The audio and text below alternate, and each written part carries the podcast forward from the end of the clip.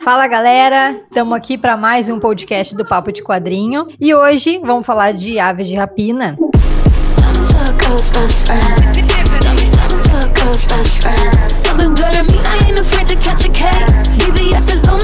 Um grupo de vigilantes urbanos da DC que começa nos quadrinhos na década de 90, vira série nos anos 2000 e nesse ano se transformou em um filme que tem a Arlequina como personagem principal. Eu sou a Larissa Beco, pro episódio de hoje estão comigo aqui o Tarso Salvatore. Olá, gente, tudo bem? Júlio Black. Oi, gente, beleza? Só queria dizer mais uma vez que faltou Ramona Flowers no filme, teve muito bom. E o nosso convidado especial, André Morelli, que é jornalista da revista Mundo dos Super-Heróis. Beleza.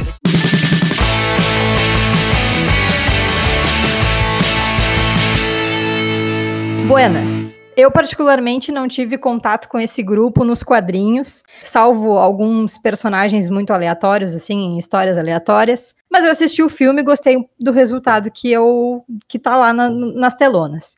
E a galera, eu quero que vocês respondam. Quem assistiu o filme teve contato com os grupos, com esse grupo nos quadrinhos? O longa funciona como adaptação?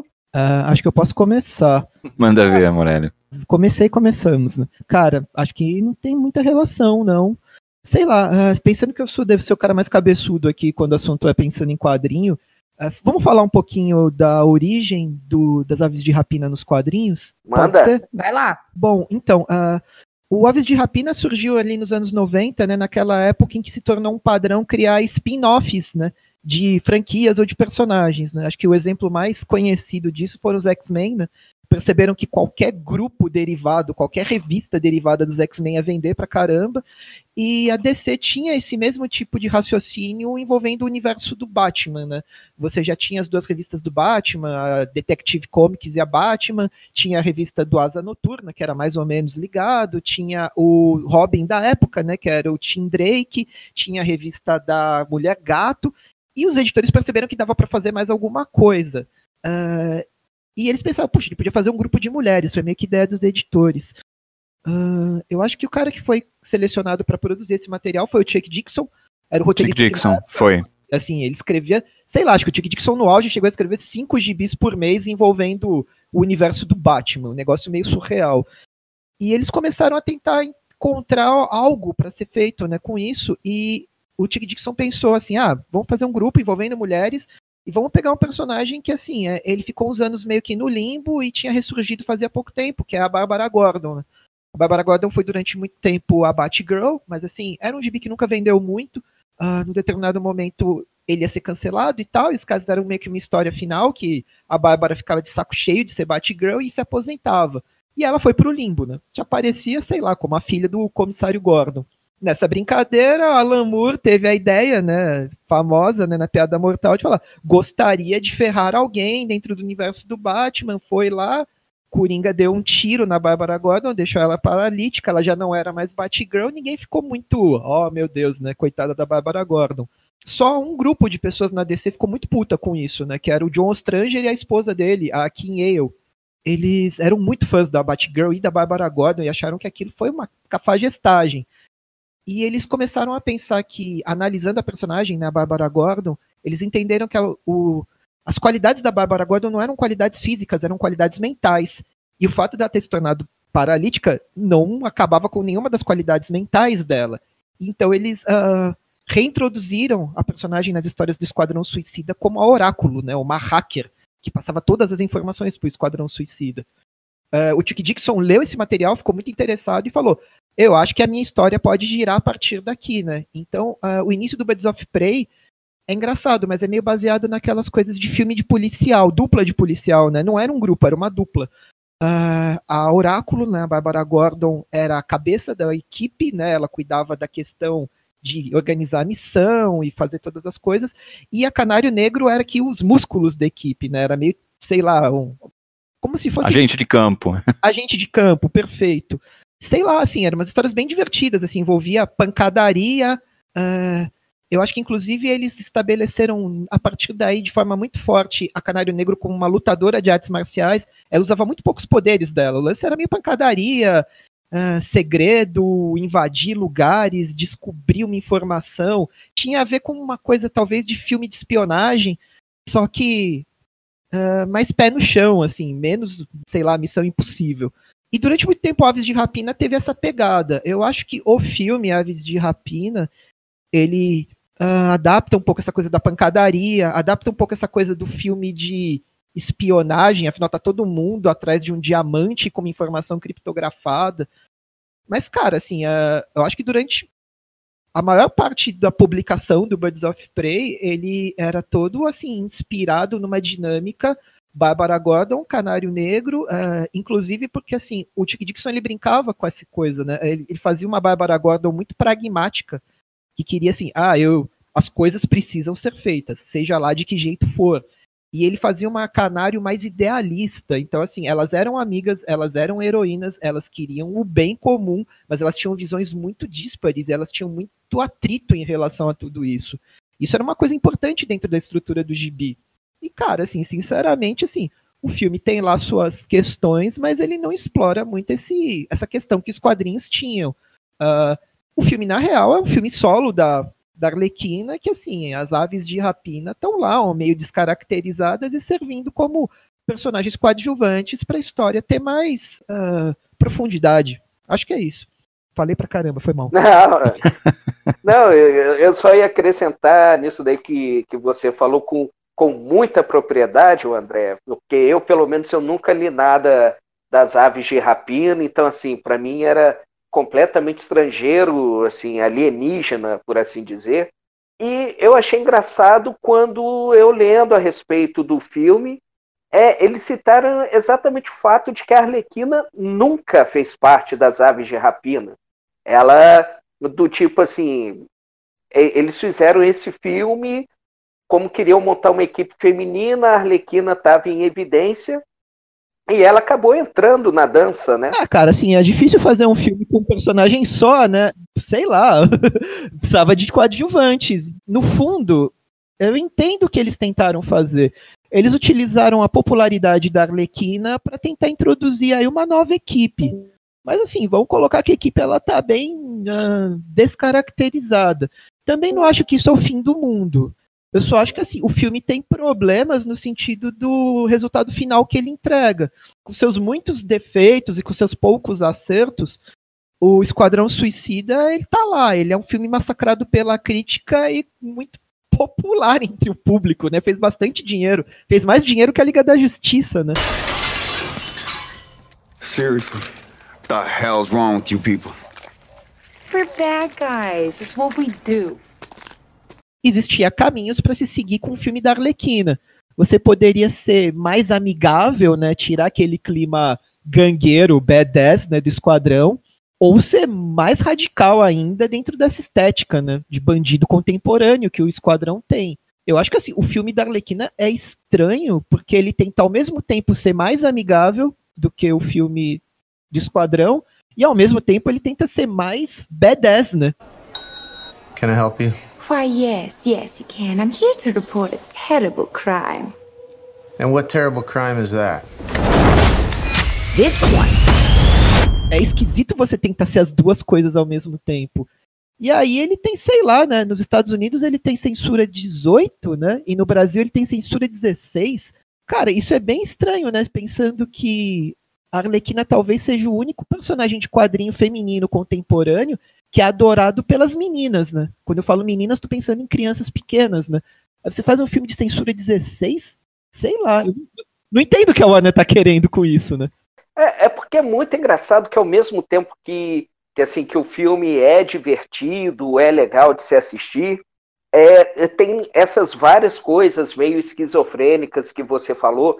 Primeiro, até como eu tinha citado o fato da, da Arlequina não ser das aves de rapina, fica meio que parecendo esses últimos filmes do X-Men, em que a líder do negócio, a personagem principal, era a mística.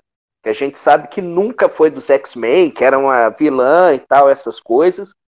E aí fica isso, né? Ao mesmo tempo, você tem uma personagem que é, que é muito popular, que assim, os cosplays da Arlequina explodiram por aí, é, mesmo que não faz cosplay, comprou a, aquela camisa lá do, acho que é Daddy's Little Monster, essas paradas todas. E aí você faz um, um filme que é um filme de equipe, mas que na verdade ela é a líder e que ao mesmo tempo que é engraçado, é violento demais. Aí tem esse problema nos Estados Unidos, que se você tem sangue, é, automaticamente a classificação indicativa fica mais alta. E... Now that I cut ties with Mr. J, I'm about to learn that a lot of people You're want me dead. All alone. And at the top of that list is this guy. Estava vendo aqui no, no Box Office Mojo, o filme está em cartaz praticamente há um mês, e em um mês ele não fez, por exemplo, o que o, o Vingadores Ultimato fez num final de semana. É, é, é, é um negócio muito estranho que a, a Warner tem um filme que é bom, mas que está sendo um fracasso. Mas é que é um filme que é bom, mas que vem de um filme que foi um fracasso em termos de, de como produção, né? Não em termos de bilheteria, mas em termos de produção, que é o Esquadrão. Então acho que o trauma é muito grande. E aí tem muita gente que acaba, tipo, ah, vou esperar entrar no Netflix ou, sei lá, qualquer outro, é, qualquer outra plataforma de streaming para conferir, porque eu não vou botar meu dinheiro para ver um filme merda, sabe? Então, eu acho que essa questão do trauma é importante para esse cenário. No final, vocês acham que esse filme não atingiu, entre aspas, o público que ele devia atingir? Que foi como o Morelli falou, assim, a coisa é mais voltada para o público feminino, infanto-juvenil, não sei o quê, porque a gente assistiu, o filme foi bem divertido, foi para mim assim foi uma surpresa porque eu esperava bom a, a nossa régua já estava ali né no chão assim perto do rodapé por causa do Esquadrão Suicida eu, eu canso de falar para vocês que o verdadeiro Esquadrão Suicida é Rogue One né é, é. porque é, esse é o verdadeiro Esquadrão Suicida. Então, é, no final das contas, não, por que, que vocês acham que o negócio não, não virou, não bombou? É... Cara, é, a questão da, da idade foi uma grande cagada. Assim, olha, pegando um exemplo aí para lembrar, né? Qual foi a qual era a indicação de idade do Cavaleiro das Trevas do Nolan? Era 13 anos. Cara, assim, é, pe pega esse filme da Arlequina, pega o Cavaleiro das Trevas. É óbvio que o Cavaleiro das Trevas é mais denso, mas o Nolan sabia filmar a droga do filme. Assim, o Coringa enfia uma porcaria de um lápis no olho de alguém e todo mundo entende que o Coringa enfia a droga de um lápis no, no olho de alguém, só que ele não mostra de um jeito explícito, né? It's, it's gone. Aí vamos para esse filme da Arlequina. Cara, eu acho que assim, sinceramente, esse filme ele tem essa censura alta em função de três ou quatro cenas que se filmasse de outro jeito, de um jeito menos explícito, não ia alterar o filme em absolutamente nada. E a indicação de idade baixaria absurdamente. Acho que foi um, uma falha, uma falha absurda. Assim. So, unless we all want to die very unpleasant death, we're gonna have to work together. É, eu só, ia, eu só ia falar que isso é uma maldição porque faltou a mulher gato no, no, nos Birds of Prey original.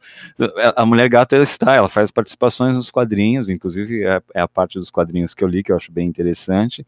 E, e, e assim, ela nunca foi. E é muito engraçado porque a Mulher Gato foi muito emblemática no, nos filmes do Batman lá atrás, né? E ela foi um personagem que ela nunca foi retrabalhada, não, não teve. A Alequina surgiu, né? Como essa, essa pin-up, essa, essa coisinha assim, essa é, é, anti-heroína ou vilã espevetada, não sei o quê, e teve toda essa identificação com o público mais jovem, eu acredito mas é, eles abandonaram, então deve ser uma maldição da mulher gato. E, e só para emendar agora, já que eu comecei a falar, é, vamos lembrar da série Aves de Rapina, que tinha é, ali, ela começou no início de 2000, e, e, acho que no Brasil foi em 2002 ou 2003, no, no, glorioso SBT, e se chamava Mulher Gato, que não tinha nada a ver com Mulher Gato, porque a, a personagem principal era a Helena, a caçadora, né? Mas eu não sei porque cargas água eles puseram, que era uma realidade, era bem sombrio, era bem interessante, era uma realidade em que a, o Batman tinha sumido, Olha, agradeça que era mulher gato, porque para eles serem colocados assim, as gatinhas do Batman também não, não custava nada. Não estava longe. Não estava longe. Não, não, calma aí. Tinha um motivo para chamar mulher gato. Um motivo muito aleatório, mas tinha. Ah. É, essa série horrível que passava no SBT, ela era inspirada na origem da Caçadora dos Quadrinhos. A, a Caçadora surgiu nos anos 70 e ela não era da Terra oficial, né, da Terra 1, ela era da Terra 2. Na Terra 2, qual era a diferença da Terra 1 para a Terra 2? A Terra 2, todos os heróis eles eram mais velhos. Os cara, é, foi uma forma que a DC encontrou bem torta de validar todas aquelas histórias da Era de Ouro, né? Por exemplo, sei lá, o Superman lutou na Segunda Guerra Mundial. Como é que o Superman da nossa Terra lutou na Segunda Guerra Mundial se ele é novo? Aí, não, essas histórias do Superman lutando na Segunda Guerra Mundial aconteceram na Terra 2. Então, assim. Morelli, desculpa te incomodar, só um parêntese. É, guarda que você vai continuar falando. Se vocês tiverem alguma dúvida sobre isso que o Morelli está falando e vai continuar dizendo, ouçam o nosso podcast anterior, Cris nas Infinitas Terras. Continue que é bem legal, é o que eu vi ontem. É, e vamos lá, o, então nessa Terra onde todo mundo era mais velho, o que tinha acontecido? O Batman ele casou com a Selina Kyle, a mulher gato, e eles tiveram uma filha, Helena Wayne. Essa garota cresceu e se tornou a caçadora. A caçadora do seriado era baseado nessa interpretação. A caçadora do seriado era uma filha do Bruce Wayne com a Selina Kyle e os caras eles quiseram inventar umas coisas divertidas, né? Horríveis, para ser sincero. Que a mulher gato desse universo do seriado, ela tinha poderes felinos e a filha dela, a caçadora, Helena Wayne, herdou esses poderes felinos da mãe. Então ela era uma caçadora com poderes de mulher gato. Aí o SBT falou: ah, vamos chamar de mulher gato. E eu não quero mais falar disso. E o Tarsis gostava disso? Sério? Você gostava? Cara, eu gostava porque é, quando eu falo, quando eu falo para vocês que vocês, vocês jovens, né, a Larissa, eu tô me referindo à Larissa, é, choram de barriga cheia, é por isso, cara, é o que a gente tinha. Quando que eu ia pensar que eu ia ver o, sei lá, o, o Hip Hunter na televisão, ou uma, uma série da Patrulha do Destino. Vocês choram de barriga cheia, era o que a gente tinha, tinha isso, e a gente dava graças a Deus que tinha, cara, é, né, e, e pronto, eram tempos difíceis, eram tempos difíceis. É que o Tarsis tem muito amor no coração dele, ele ama tudo e todos. É um menino, Também tem isso. É, é puro amor. é, é, um menino bom. Ele é um menino bom. Mas eu sempre gostei de, eu sempre gostei de, de mulheres é, poderosas, assim, de, de, dessas personagens. E, e, e, com todo esse debate que existe hoje em dia e tal, já eram personagens é, femininos poderosos, bem ou mal, né, ruim ou não ruim. É, é, tinha o Witchblade, que, que, que, fez muito sucesso aquela série, por incrível que pareça, é, só que eu não lembro se passava no SBT. E, e tinha essas, as, as, Birds of Prey, que era a mulher gato. Eu acho que o Witchblade passava na Band, é bem vagabundo, bem cara da Band, assim. Depois do Bolinha. Grande Bolinha, grande Bolinha. Está na hora de você entrar na minha, né? Já, já dizia a música. Mas aqui, é, voltando aí à questão do filme, do, de, quer dizer, que a gente já pode chamar de fracasso, né? É, eu acho engraçado, talvez a gente pensar se o problema é ou não é o hype, porque vamos, pensar assim: o último filme de super-herói lançado, se eu não estou errado, foi o filme do Coringa que também era um filme 18 anos lá nos Estados Unidos, se eu não estou errado. Acho que aqui no Brasil foi 16 anos. E, pô, o filme fez um bilhão de, de dólares e, e era um filme que, assim, a gente que acompanha a cultura pop, a gente estava por dentro, o pessoal não estava.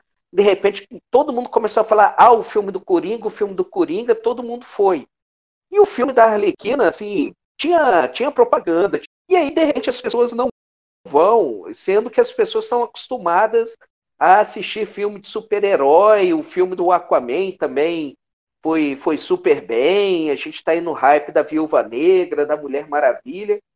É, é, muito engraçado isso, porque se você assistir ao filme, é, vamos botar assim, ele deve ser do nível de um, de um Homem-Formiga. É um filme que é legal, que, que você assiste, você ri, tem as cenas de ação, tem os personagens carismáticos na maioria. Assim, tem até um, um, um, vilão que, que, mesmo que não seja nem da segunda divisão da, da DC, mas o Ewan McGregor fez um Máscara Negra lá afetado, muito legal. E essas coisas não juntam, as pessoas foram ao cinema E, e, do tipo, isso não foi o suficiente para animar outras pessoas a irem depois, não teve um, um, boca, um boca a boca, não teve nada. É, assim, é, é muito estranho tentar entender por que, que esse filme não foi bem. Olha, sinceramente, eu tenho uma visão um pouco diferente, assim, é, o filme me incomodou em vários momentos, uh, eu acho que é o pior trabalho da carreira do Ian McGregor, eu achei aquele Máscara Negra horroroso, horroroso. Acho que assim, o McGregor parece que estava se divertindo horrores no set, mas eu assistindo o McGregor se divertindo, não me diverti muito, não. Uh, acho que o filme tem muito problema. Eu achei que ele fez o que pediram, porque a roupa dele já era tão espalhafatosa que eu falei assim, cara, para mim o Ian, o Ian McGregor, assim, era para ser isso. Então, assim, é, eu, por ser bizarro, por ele ter sido bizarro, eu achar que queriam que ele fosse bizarro, da minha parte eu falei, ah, cara, beleza, tá bom. Você está falando do, do, vilão do vilão afetado, Morelli, mas bah, se for pensar assim, tem, tem, você pega um cara que nem o Jim Carrey, que ele, ele tem uma carreira baseada em personagens afetados, cara. Então... Inclusive, inclusive tem um péssimo charada, né? Um péssimo... Pois, pois, é, mas é tipo.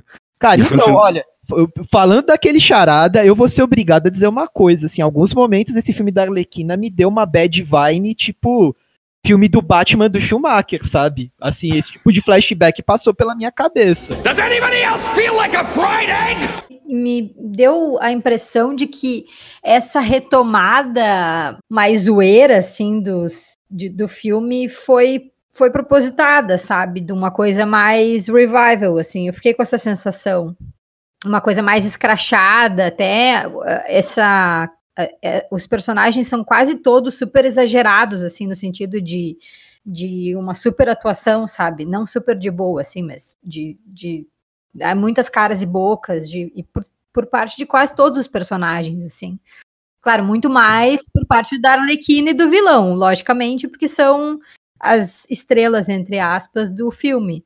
Mas eu acho que isso foi propositado, assim, em algum sentido, sim. É, eu acho que até esse exemplo que você deu aí é, serve para caçadora, né? Assim, que, que eu acho até que é um defeito do filme, que eu achei que eles deram muito pouco espaço para ela no início, e só do meio para o final é que ela realmente foi ter uma participação mais efetiva, e que daí foi contar a história dela, que é bem diferente dos quadrinhos, e que você vê que, que é meio que aquela coisa caricata, né, dela ser do tipo, eu sou vingativa porque mataram minha família, eu fui para a Itália. Você vê que ela fica meio que com aquela coisa, tem que me vingar, tem que me vingar, tem sabe que é, é meio que assim, eles brincando, sacaneando com, com esses clichês de, vamos botar assim, heróis atormentados, né? Assim, foi foi a visão que eu tive. É, eu acho que tem, acho que tem uma brincadeira assim com esse negócio do do vilão e do, do, personagem de quadrinho como um todo estereotipado, né? Então, esses, esses personagens que são personagens mais superficiais no sentido psicológico, né? De, de ah, é, é bom ou é, ou é ruim, é né? uma pessoa boa, uma pessoa má, e é isso aí, não tem muito, né? Ou é meio maluco e tal, não tem, não, não tem camadas de complexidade psicológica, de personalidade, de coisa assim. Então, acho que foi uma brincadeira meio meio proposital, me deu a entender. E eu acho que justamente, não sei se justamente por ou se ou se ou se essa relação uh, eu criei da minha da minha cabecinha ingênua, mas eu acho que também para contrapor com esse estereótipo da mulher louca, sabe? Como mulher, não como personagem vilã de quadrinhos, blá blá blá. Mas eu acho que também para confrontar uh, esse, essas, esses estereótipos da mulher que são muito simplificados em grande parte das mídias e vêm sendo simplificados há muito tempo. Então, acho que também tem, acho que daí uh, tem um pouco disso, sabe? De, de mostrar que não é assim tão tão preto no branco como, como a indústria do entretenimento pinta. Eu fiquei pensando no que vocês estão dizendo sobre a questão da, do sucesso do filme, porque é, olha, é, é, do não sucesso. É o não sucesso, desculpe. É, eu fiquei pensando assim, é, a origem da, da Arlequina é aquele filme horroroso, né, do, do oh meu Deus, o Esquadrão Suicida, e aí, que, é, bom, os caras foram malhadíssimos pela crítica, o filme é, deu certo, fez bilheteria, e aí não me parece tão estranho que alguém diga assim, não, vamos, vamos pegar essa personagem que deu certo e vamos fazer uma coisa hum, baseada nela, vamos, vamos tentar desassociar com a coisa do Esquadrão Suicida, vamos fazer uma historinha dela, uma coisa mais assim para esse público XY, e, e puxaram aquilo de lado pensando que, ora, se aquela bomba fez sucesso, nós vamos fazer um negócio diferente com a personagem mais legal, vai fazer mais sucesso. A, a, lógica, a execução é uma coisa, claro, mas a lógica que eles usaram não era tão errada, né? Mas é que eu acho que não é bem assim, Eu acho que eles não enxergam que fez sucesso. Fez bilheteria, mas não foi um sucesso. Foi muito criticado o Esquadrão Suicida. E foi, assim, apedrejado pela crítica e pelo público, porque muitas vezes a crítica considera o filme ruim e o público não acho tão ruim assim. Mas nesse caso, eram assim, raras as pessoas que a gente via em perfis de rede social dizendo que tinham gostado ou, ou não achado tão ruim assim o Padrão Suicida. Ele foi um grandíssimo fracasso como produção cinematográfica. Então, acho que esse resquício, esse trauma, ele se mantém querendo ou não, tá, não é mais uma história do Esquadrão Suicida, tanto que não é o Esquadrão Suicida 2, né, é outro título e tudo, mas é a Arlequina do Esquadrão Suicida, então eu acho que ficou assim, né, tipo, eu não vou assistir esse filme, porque esse filme vai, deve ser tão ruim, ou pior, porque se o primeiro já é ruim, imagina o segundo, uh, não vou assistir esse filme porque esse filme vai ser uma, uma porcaria, sabe? Então acho que esse trauma do Esquadrão Suicida, eu acho que ele foi muito, muito, muito forte para essa definição desse cenário de um filme que, pô, não é tão ruim. Algumas pessoas acharam bom, se acharam divertido e tal, mas que não, não correspondeu à bilheteria que poderia ter, sabe? É, provavelmente não, não vai ter uma, uma continuação, né? Pelo menos se a gente for levar em consideração a bilheteria, mas pelo menos já é um filme que está tendo opiniões diferentes, né? O, o André estava comparando com, com o Batman do Joel Schumacher, né? Então, assim, já é uma visão. Eu, por exemplo, já vejo como um filme que realmente não estava querendo se levar a sério. É, talvez outras pessoas vão reclamar, assim, ser muito fanboy de chegar e falar: ah, as aves de rapina da minha infância não eram assim, então pelo menos para alguma coisa esse filme vai servir, desde discutir o que deu errado, é, o que é que poderia ter sido, o que foi bom, o que foi ruim, já é uma diferença bem grande em relação ao Esquadrão Suicida, que a gente pode simplesmente só chegar a falar, tá, o, o que é que se pode tirar de bom do negócio que foi tão ruim? Praticamente nada, né? Eu acho que tem uma coisa que, que eu percebi no filme também, e o Morelli, na introdução dele, falando sobre, sobre a origem do grupo nos quadrinhos, pontuou bem, assim, que, que não, não dá para se considerar uma adaptação esse filme, né?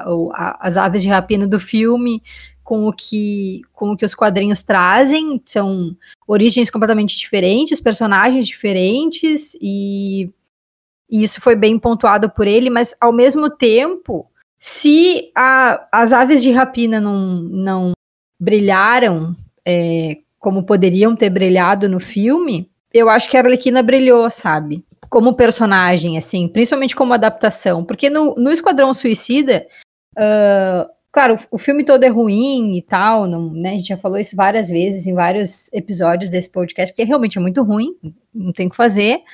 Mas, assim, o que mais eu achei bizarro foi que, tipo, a Arlequina, eu não sei nem como é que, como é que virou essa febre, assim, dos cosplays e tal. Acho que talvez por uma questão estética, porque a personagem era muito fraca, sabe? Não tinha nada da Arlequina ali.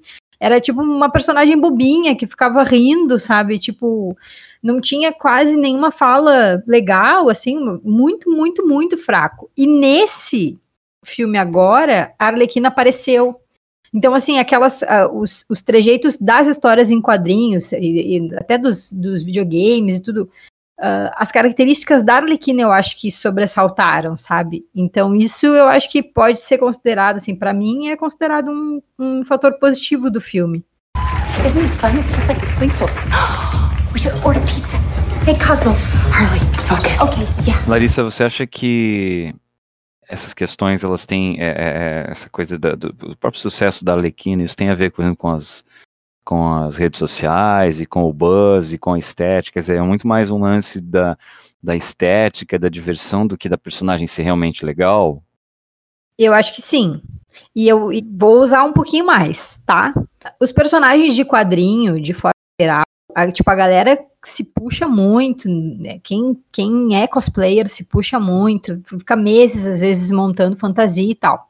Só que a gente tem um cenário de uns anos pra cá que é essa efervescência do universo nerd, né? E a própria CCXP é um exemplo disso. Várias outras convenções de quadrinhos surgiram no país e outras que já existiam, mas eram muito fracas, ganharam espaço, ganharam visibilidade. E as pessoas querem fazer parte disso, elas também querem fazer o cosplay. Só que elas não querem ficar meses se envolvendo com um negócio, elas não têm tempo, elas não têm dinheiro, elas não têm tanto interesse assim. E, querendo ou não, a Arlequina do Esquadrão Suicida era um cosplay relativamente fácil de se fazer.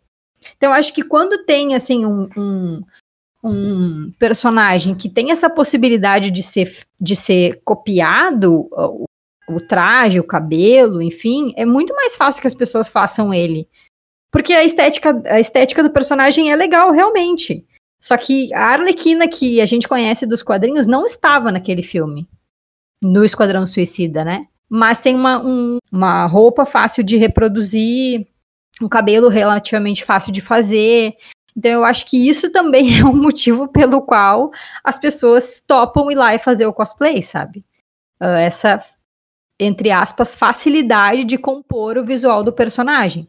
Porque a gente vê personagens que são muito mais populares, mas as pessoas não vão vestidas, não fazem o cosplay do, desses personagens nas, nas convenções. E eu acho que o que mais vai aparecer agora nos, nos próximos, nas próximas convenções e nos próximos eventos vão ser os personagens do Watchmen, da série. Porque são relativamente fáceis de reproduzir, porque tinham uma pegada mais realista, sabe?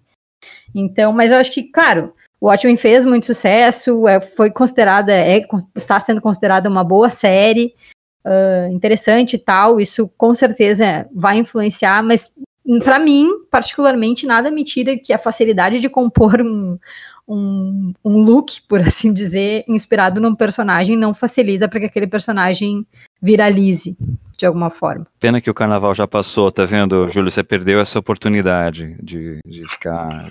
fazer uma versão Alequino é, a camisa, a camisa da Arlequina é 50 reais, né? Dá para encontrar em qualquer 50 lugar. 50 reais a camisa da Arlequina, um shortinho, uma meia rastão. É, eu arrumo uma peruca. É, e, e, que tá, tu pode ir na Renner e com, fazer o look da Arlequina na Renner, sem ser, vou comprar a camiseta, porque tu pode customizar, ela é fácil de customizar. Agora, outros personagens, ninguém vai, tipo, ah, vou fazer o Homem de Ferro, beleza ok, gaste todo o seu dinheiro e não vai ficar legal, provavelmente, sabe? Agora eu quero ver alguém usando a cabeça do panda de, de Watchmen. Vai ter. Ah, vai ter vários. Vai ter assim, versões. Pode acreditar. Essa eu quero ver. Essa eu quero ver. Eu, eu só queria fazer um comentário é, que eu estava viajando. Eu, por incrível que pareça, eu fiz uma, tinha feito uma rápida pesquisa. É, quando a gente está falando, tá falando dessa coisa, ah, saindo dos quadrinhos, passou pela série, etc. E, e, e Birds of Prey ele teve uma, uma volta é, um pouco antes do filme, que em quadrinhos que eu, eu li uma revista de 22 páginas, e, mas eu achei a arte muito interessante que chama Batgirl and Birds of Prey. Então, fica a dica para quem quiser conseguir. Eu acho que isso não foi lançado no Brasil, ou foi, eu não me lembro agora, porque eu estou acostumado a, a, pegar emprestado na, na biblioteca do, do Paulo Coelho, e aí eu não sei se, se isso chegou, deve ter sido lançado e tudo, mas eu me lembrei porque é justamente aquela Batgirl é, bonitinha, menininha tal, que, de novo, volta a minha insistência que o filme não deu certo por causa da, da Batgirl, e, e da Mulher Gato, que precisavam ter é, esses personagens ali mais pontuados, bonitinhos, assim. Ficou muito... Eh, as Birds of Prey são só as coadjuvantes da Arlequina, então talvez talvez é, tenha falhado miseravelmente nisso, né? Tivesse tido uns personagens coadjuvantes mais interessantes, com, com, um background mais legal, ou mais. Porque a gente faz a comparação agora com o Esquadrão Suicida, que tem todos os seus problemas, mas olha só, você tem o Coringa ali, que é um personagem né, super famoso, né? E o Pistoleiro não é um personagem famoso, mas era, era o Will Smith fazendo, né? Tem o Batman. Tem o Batman. É, tem o Batman. Tem. Não, é. Tem o Batman. Não, e daí tinha tipo, toda aquela, todo aquela, aquele marketing que eles fizeram com uma trilha sonora, blá, blá, não sei o que, sabe? Isso chama público. Não adianta. Só que não faz o filme ser bom, né? Fizeram a mesma coisa com o Birds of Prey. É, dois meses antes de lançarem o filme, a Warner Music estava lançando, sei lá, um single por semana uh, da trilha sonora do filme. É uma trilha sonora só feita por mulheres, que envolve toda a questão uh, de empoderamento que o filme fala. Tudo tem vídeos de produções milionárias no YouTube com a uma visualização gigantesca. Então, é algumas das uh, táticas de marketing do, do Esquadrão foram reutilizadas no Birds of Prey. E vou dizer uma coisa, tá? Você estava aqui comentando sobre Batgirl. Eu confesso que quando eu li que os caras estavam pensando na Kristen Stewart para ser a Batgirl do Aves de Rapina, eu fiquei muito feliz da Batgirl não participar do filme. é, é, ia ser é, mas é que mas é. ainda, volta a questão do, do. Imagina o marketing todo parecido com, com o marketing de um outro filme que foi muito ruim. Sabe? Então, acho que é, puxou muito esse, esse trauma do. Eu, eu, eu não sei, mas eu acho que Esquadrão Suicida deve ser considerado o pior filme da década, assim, de, no, do caso do gênero de super-heróis, né? É, pelo menos o top 3, né? Chama, chamando as pedras para mim, acho o Esquadrão um filme ruim e ok. É assim, parece filme bem vagabundo que passa na Band. Se tiver passando algum dia na televisão, vou assistir e dar risada das cenas toscas. Mano, eu acho que tá sendo muito pes... pegando muito pesado. Eu acho que assim, ele tá no nível sessão da tarde, não chega ao nível Band. Ele não, já é tá Band, ali. Porque tem carne, tem decote, tem teoricamente cenas pesadas que não são pesadas. Tem trilha sonora ah, radical. É filme da Band para passar a noite. É, eu, eu vou mais aí nessa, nessa linha. Eu vou mais nessa linha também, assim, porque Esquadrão Suicida é um filme que não. Cara, não me desce até hoje. Não, não me desce até hoje, que eu lembro até. Eu lembro como se fosse agora eu assistindo ao filme pensando, putz, o que é que tá acontecendo aqui, né? Eu lembro da raiva que eu senti. Eu, o, o Esquadrão Suicida foi um dos poucos filmes da minha vida que eu vi, acho que em alguma cabine, em que eu pensei assim. Quero ir embora. Eu não deveria, eu não deveria estar aqui. eu, eu, acho que tem uns três filmes só até hoje. Eu já vi muita coisa legal, muita coisa ruim, mas assim, filmes que eu pensei assim, eu não deveria estar aqui, acho que isso aconteceu umas três vezes só. E esse foi certamente um deles, assim, que eu fiquei pensando e, tá, mas quando é que as pessoas vão morrer? Sabe? Porque eu sou cria, o Morelli vai, o Morelli também deve ser, eu sou cria do Esquadrão Suicida do Luke McDowell, né? Ah, é. Que, porra, morria, sei lá, metade do esquadrão na, na Que é o único esquadrão suicida que vale. Óbvio. É o único que vale. Boa. Então, o esquadrão raiz. É o esquadrão suicida bem do início mesmo, que, que saiu, acho que na revista da, da Liga da Justiça. Esse que vocês são. Exato. Ah, Esse. não, eu lembro. Tinha o Tigre de Bronze, o Capitão Bumerangue. Lembro, eu cheguei é, a ler. Verme Mental. Tinha... Eu cheguei a ler essa época aí, que eu lia a Liga da Justiça lá do Kate Giffen, então eu. do Kevin Maguire, então eu acompanhava, eu meio que acompanhava o Esquadrão Suicida nessa época. Bom, vocês querem é, fazer uma amarração, então? No final das contas, a gente acende uma vela e coloca em cima do, do, do, do Blu-ray da Alequina e, Cara, e as suas coisa, aves de rapina? Uma ou... coisa que a gente não falou ainda, que eu acho que era importante falar, que assim, uh, a gente tem toda. Sempre que a gente vai falar sobre filmes com protagonistas femininos, a gente uh, entra em questões aí de de gênero, questões envolvendo uh, protagonismo para as mulheres, uma série de questões que são muito pertinentes, mas que a gente pode às vezes dizer que Hollywood tem às vezes problemas em lidar com esse tipo de coisa.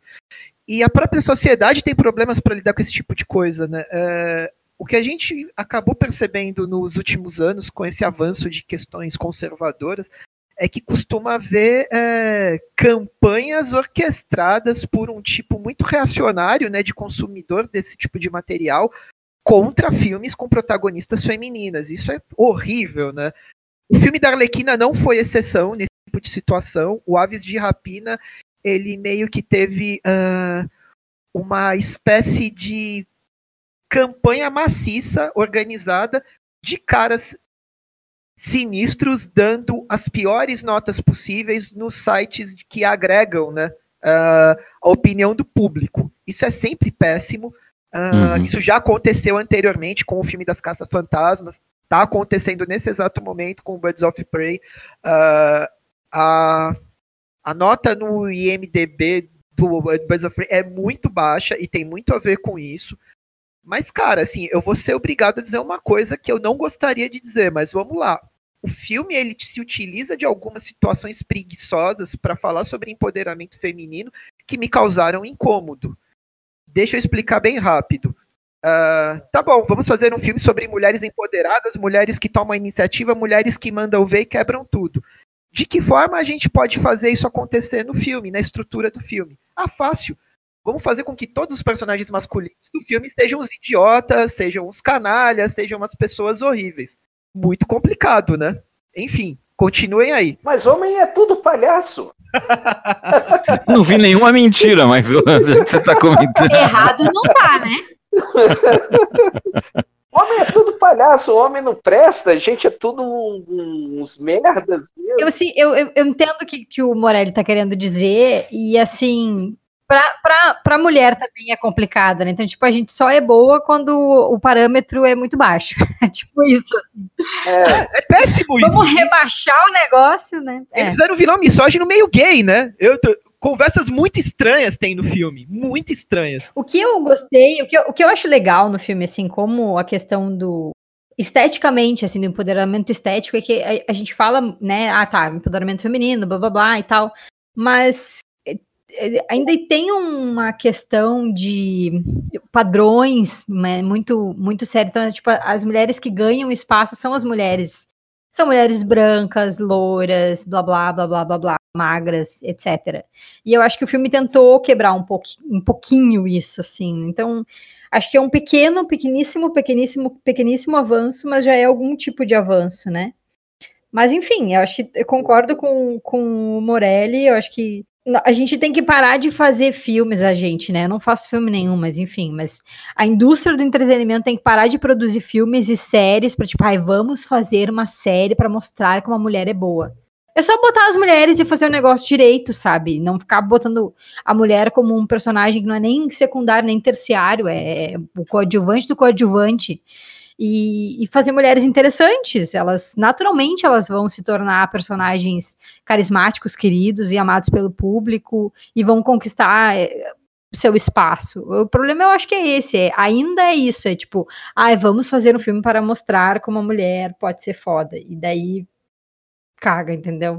Quase sempre por conta disso, eu acho. É, é essencial fazer filmes para mostrar o quanto as mulheres são foda, mas assim, uh, vamos tentar não ser preguiçoso na coisa do roteiro, né? Uh, utilizar a ideia de que vamos fazer um filme foda em que todos os homens são vermes é uma ideia muito preguiçosa de roteiro. É, é, é só, é só colocar assim, é como se as, todas as personagens femininas é, fossem fodas, mas assim, só reativas, né? Elas só conseguem mostrar o quanto que elas realmente são B10, são fodas, são empoderadas, é depois que elas passam por uma situação, como a Arlequina. A Arlequina precisa levar um chute na bunda do, do Coringa para conseguir se virar sozinha. This was started when the Joker and I broke up. It was completely mutual. And soon enough, I was back on my feet ready to embrace the fierce goddess within. A, a Canário Negro era a mulher que, que tinha o talento, que era cantora, que tinha o poder, mas que se deixava controlar pelo Máscara Negra. A caçadora só vai virar caçadora porque matam a família e é tutelada por uma família de caras italianos. E, e por assim vai, né? A Rose Pérez, que lá que faz a, a detetive Montoya, é a mulher que é injustiçada, que resolve o caso, mas que leva o crédito é o colega dela que vira o chefe e passa durante todo o filme ela tentando resolver os problemas e todo mundo falando: ah, tá bom, tá bom, fica aí, tá bonitinha, corre atrás do que você quer correr, tá bom, mas deixa, o, deixa os adultos trabalharem aqui, né? Eu acho que nisso daí realmente acaba sendo um defeito do filme, que não é uma questão, assim, apesar de eu não gostar dessa palavra, assim, mas as mulheres não são proativas, elas só são reativas no final das contas. É, acho que o filme tem, tem problemas, né? A gente falou de, de alguns dos acertos, alguns dos, dos problemas, e eu acho que ele, o filme como um todo, ele ainda representa muito bem o que, que é o universo da DC nos cinemas, que é essa bagunça, realmente, né? Então, acho que isso fica bem representado no filme, assim, por isso que também divide opiniões e divide público. Mas acho que deu um bom, fizemos um bom parâmetro do Aves de Rapina para a galera que ou não assistiu o filme quer assistir, ou quer procurar nos quadrinhos, enfim. Uh, quero agradecer, então, a participação de todos vocês. E vamos para o nosso momento de jabá? Começar com o Tarsis, então. Bom, gente, como eu sempre digo para vocês, e vocês já devem ter ouvido os outros, as outras, os nossos outros capítulos, né, da, desse podcast, é, é papo de quadrinho já tá virando, sem o já tá virando piada isso com a galera. É o papo de quadrinho, quadrinho com O no final, sem quadrinhos. Não é quadrinho, é quadrinho. Uma pergunta: é... existe um papo de quadrinhos? Ah, deve existir, né, Morelli? Eu não sei. Eu, não, eu tô com preguiça de olhar aqui agora, mas deve Processo, ter. Processos caras, você existe há mais tempo. Não, sim, a gente tem, tem 10 anos, mas não, não adianta processar. O problema é que se o cara digita o S, ele pode ir para um outro lugar, entendeu? Aí não adianta, né? É, sabe como é que é o público? O pessoal não sabe que dá para você acessar outra coisa fora aquilo que você digitou, né? Isso se a pessoa digita. Mas enfim, é papo de quadrinho é, é o nosso site, onde a gente tem as resenhas e tudo. Ele não, não, não diria que é a área principal, mas é, nós temos também, a gente produz muito conteúdo para o Instagram, né? Hoje o nosso o nosso hostess, ele não gosta de ser chamado de hostess, eu posso falar mal dele que ele não está aqui. O Jason Martins, ele sempre escreve umas resenhas legais ali, a gente coloca muito conteúdo bacana no Instagram, que é arroba papo de quadrinho, e siga-nos no Twitter, que é arroba papo de quadrinho. Então, é, e o e-mail. E o e-mail, muito importante, muito obrigado por me lembrar.